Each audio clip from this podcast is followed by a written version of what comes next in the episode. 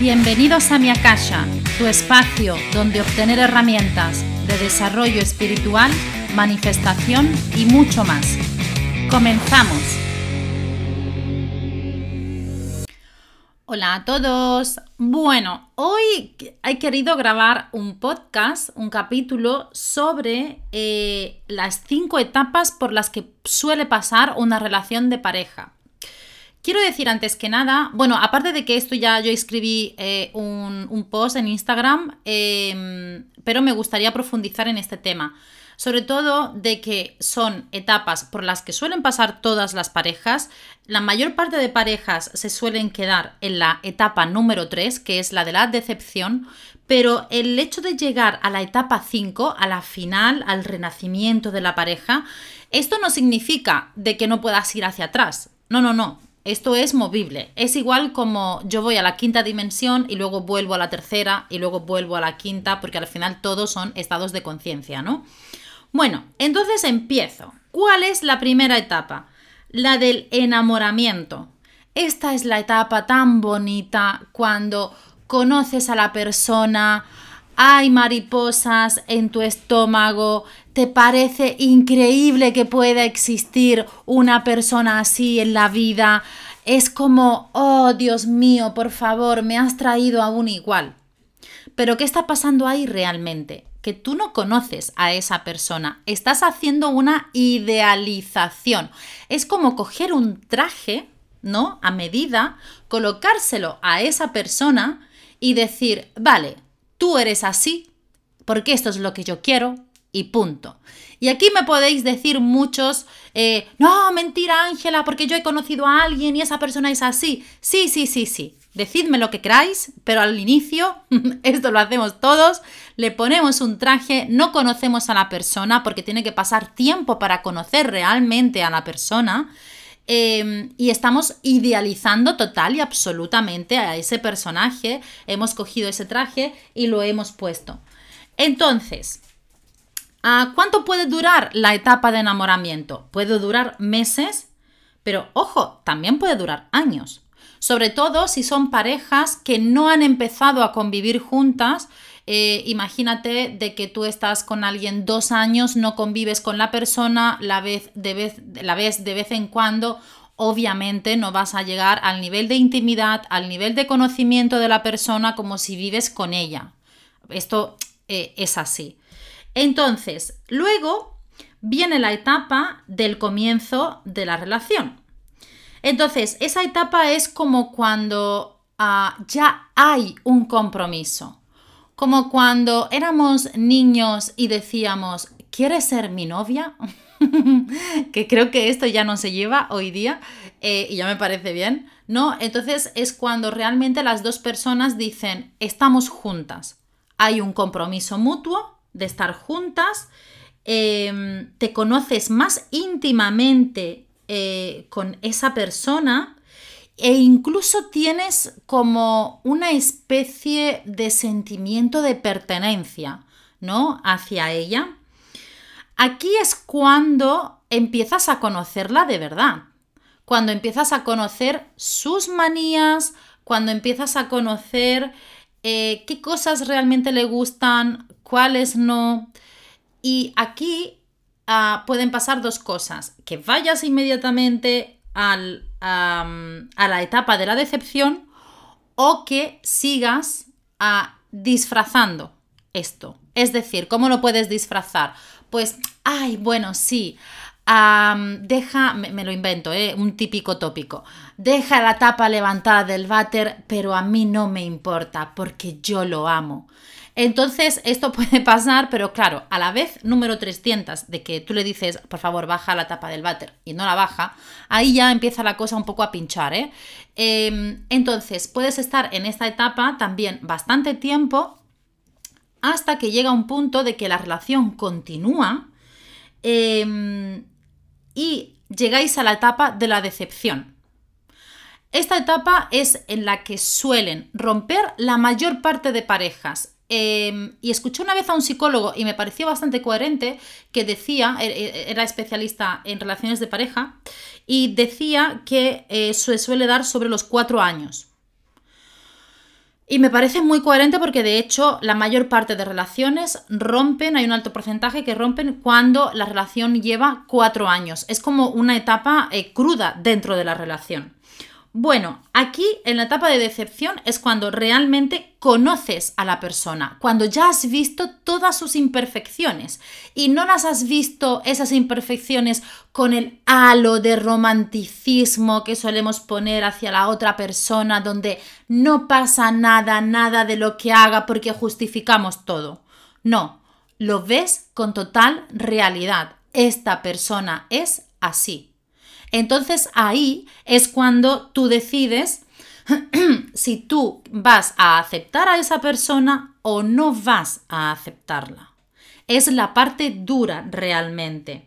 Ahí es cuando tú decides si quieres lo suficiente a esa persona para aceptarla completamente, con sus cosas buenas y con sus cosas malas. Porque te aseguro que en las dos etapas anteriores esto no lo estás haciendo porque estás con las maripositas en el estómago, porque estás justificando la, forma que tiene de ser, porque no estás enfrentándote realmente a la sombra de esa persona.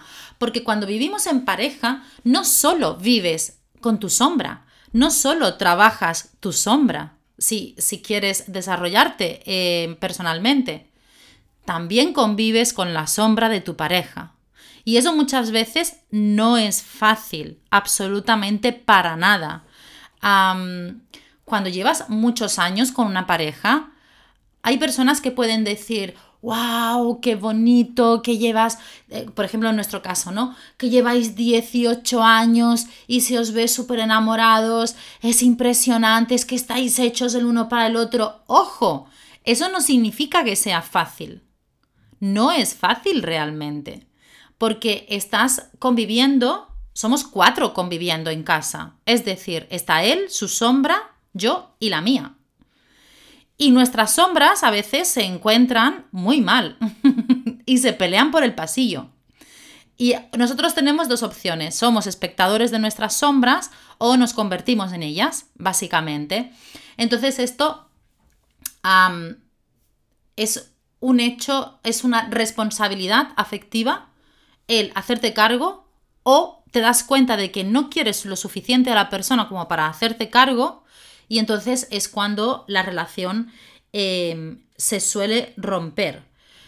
Hay muchas personas que ven esta etapa como algo muy negativo dentro de la relación y es todo lo contrario, porque aquí es cuando tú realmente conoces a la persona con la que estás. Cuando ves su sombra, es cuando la conoces. Cuando ves sus manías, cuando ves sus defectos y cuando los ves en toda su plenitud. Es cuando la ves de verdad, cuando tienes la capacidad de aceptarla totalmente a esa persona. Y lo mismo para ti, esa persona está viendo todos tus defectos en su plenitud y a pesar de ello está siendo capaz de aceptarte o no o no lo hace y entonces sigues tu camino porque te das cuenta de que esa no es la persona adecuada para ti. Luego viene la, si, si, has superado esta etapa, la etapa de la decepción, viene la etapa del compromiso y amor real. Aquí es cuando tú entiendes que te amas con esa persona, que amas a esa persona a pesar de cómo es. y esto puede sonar muy feo. Amo a esa persona a pesar de cómo es. Qué feo. No, no es feo, es real. O sea, miras a esa persona y dices, mamá mía, cuando hace esto no lo soporto, pero a pesar de ello le quiero, le acepto y quiero estar con él. Y es algo súper bonito. A mí me parece em, incluso más bonita que, la última parte porque saca también esa parte em, maravillosa de ti, ¿no? De ser capaz de aceptar a la otra persona. Porque, ojo, en la decepción, cuando nosotros estamos en la etapa anterior, ahí nuestra sombra juega un, papel primordial, el ser capaz de ver nuestra sombra, porque es cuando realmente conoces a la otra persona, tu sombra refleja la suya y viceversa, y es cuando tú más también te conoces. Entonces, cuando tú eh, estás realmente enamorado o enamorada de esa persona, la aceptas tal y como es, también te estás aceptando a ti como tú eres con esa persona, como tú eres realmente. Es como unir ambas sombras. Es, es, tal vez algo complejo de explicar. Eso no significa que tengas que aguantar con alguien con quien no quieres estar. ¿eh? Estos son cosas totalmente diferentes. Yo hablo de alguien de quien estés enamorado, a quien dejas queriendo, porque no eres capaz de superar ese, ese estado de decepción. Porque esto ocurre, hay personas que se dejan, hay parejas que se dejan en, en, en la etapa de decepción y se dejan queriéndose, porque no son capaces de llegar a un entendimiento, porque son incapaces de lidiar con su sombra y, y trascenderla. No son capaces de mirar al espejo. Y todo no se dan cuenta de que todo lo que les molesta de la otra persona también es propio. Y esta es la parte yo creo que incluso más importante y de más autoconocimiento con la, a través de la pareja, porque la pareja la hemos elegido, no es alguien casual que ha aparecido en tu vida y has dicho, venga, pues con este o con esta. No, esa pareja la has elegido, la has atraído a tu vida para que te dé un aprendizaje sobre ti mismo, no sobre esa pareja. Entonces, si eres capaz de hacer esto, vas a llegar evidentemente o a vale, esta pareja ya cumplió su rol, perfecto, y no la quiero lo suficiente para seguir con ella, genial, o llegas al compromiso y al amor real, que ya es cuando has trascendido o sigues trascendiendo esta parte de tu sombra, sigues conociéndote a ti, sigues conociendo a la pareja, cuando ya no existen secretos en la relación, cuando eh, hay una gran empatía, esto es súper bonito, de que hay mucha empatía por lo que siente el otro. Em, es como abandonas la parte egoísta de, la etapa de la decepción. Y sobre todo no, no sientes un apego ni evitativo ni ansioso, tienes un apego saludable hacia la pareja. Porque tú puedes pasar por el compromiso y amor real y tener un apego ansioso. Ojo, ahí hay un problema. Si tú, por ejemplo, tu pareja no puedes estar más de tres horas sin tu pareja porque sientes ansiedad o quieres saber dónde está todo el tiempo o quiere, ojo, puedes creer que estás en esta etapa, pero no, no, no, no estás en esta etapa. O sea, aquí hay muchas cosas que trabajar realmente en la persona. Aunque también os digo que el hecho de estar con una persona X tiempo, eso no, no te... Y estar, por ejemplo, en esta etapa o incluso en el renacimiento de la pareja, que es la última etapa, eh, eso no te exime de seguir trabajándote a través de la pareja. Y luego tenemos el renacimiento de la pareja, que aquí ya es cuando hay un amor distinto. Cuando tú dices estoy enamorada de mi pareja y es un amor real, porque estás enamorada de tu pareja, es un amor distinto del del principio. El principio es como el amor romántico y esto es un amor tranquilo, asentado. Es un amor de decir, me vais a perdonar la expresión, pero es como, es que realmente yo quiero a esta imbécil. Y lo quiero en mi vida al imbécil este. Eh, y lo quiero a pesar de que a veces es un imbécil. ¿No? Es como una aceptación plena hacia la otra persona y hacia lo que tú eres con la otra persona. Porque eso también es importante. Aprendemos muchísimo a través de la pareja, de nosotros mismos. Mucho, mucho, muchísimo. Si estás con los ojos abiertos, si eh, te has convertido en el observador de ti mismo, en tu autoobservador, eh, te vas a dar cuenta de que aprendes día a día a través de la pareja. Da igual si llevas 5 años, si llevas 15, si llevas 18 o si llevas 50, porque sigues eligiendo cada día a esa persona y la sigues eligiendo tal y como es esa persona. Aquí normalmente cuando tú estás en el estado de renacimiento es cuando todo el mundo te mira y dice que sois un ejemplo porque vuestro tipo de unión se trasluce. pero esto no te exime de que pueda seguir habiendo momentos difíciles en la pareja. Conoces a la pareja, la quieres, la eliges, sabes cómo es realmente y la sigues eligiendo, pero a pesar de eso, esto no, exime de, que a veces haya momentos de catástrofe. ah, porque sigues aprendiendo de ti y porque sigues aprendiendo de la pareja, porque al final nunca dejas de conocer, de conocerte a ti y de conocer tu pareja. Esto es total y absolutamente cierto. Yo, de hecho, en 18 años que llevo con mi pareja, claro, nosotros em, nos hemos ido conociendo cada vez más, cada vez más, cada vez más y teniendo que hacer trabajo de aceptación porque nos queremos mucho, estamos enamorados, eh, pero estamos enamorados queriendo aceptarnos y trabajando esa aceptación, porque la aceptación se trabaja. No es que llega un día, la aceptación te golpea la cara y dice, ya está, ya te puedes quitar la venda, ya puedes aceptarlo todo, ya es felicidad plena y absoluta. No, Al menos en nuestro caso no ha sido así y conozco otras parejas que llevan el mismo tiempo o más tiempo que nosotros y tampoco es así. O sea, es la pareja se trabaja. Hay que trabajar la pareja. La pareja no se da nada por hecho. Porque una pareja puede estar perfectamente hoy y pasar algo y no estar perfectamente mañana.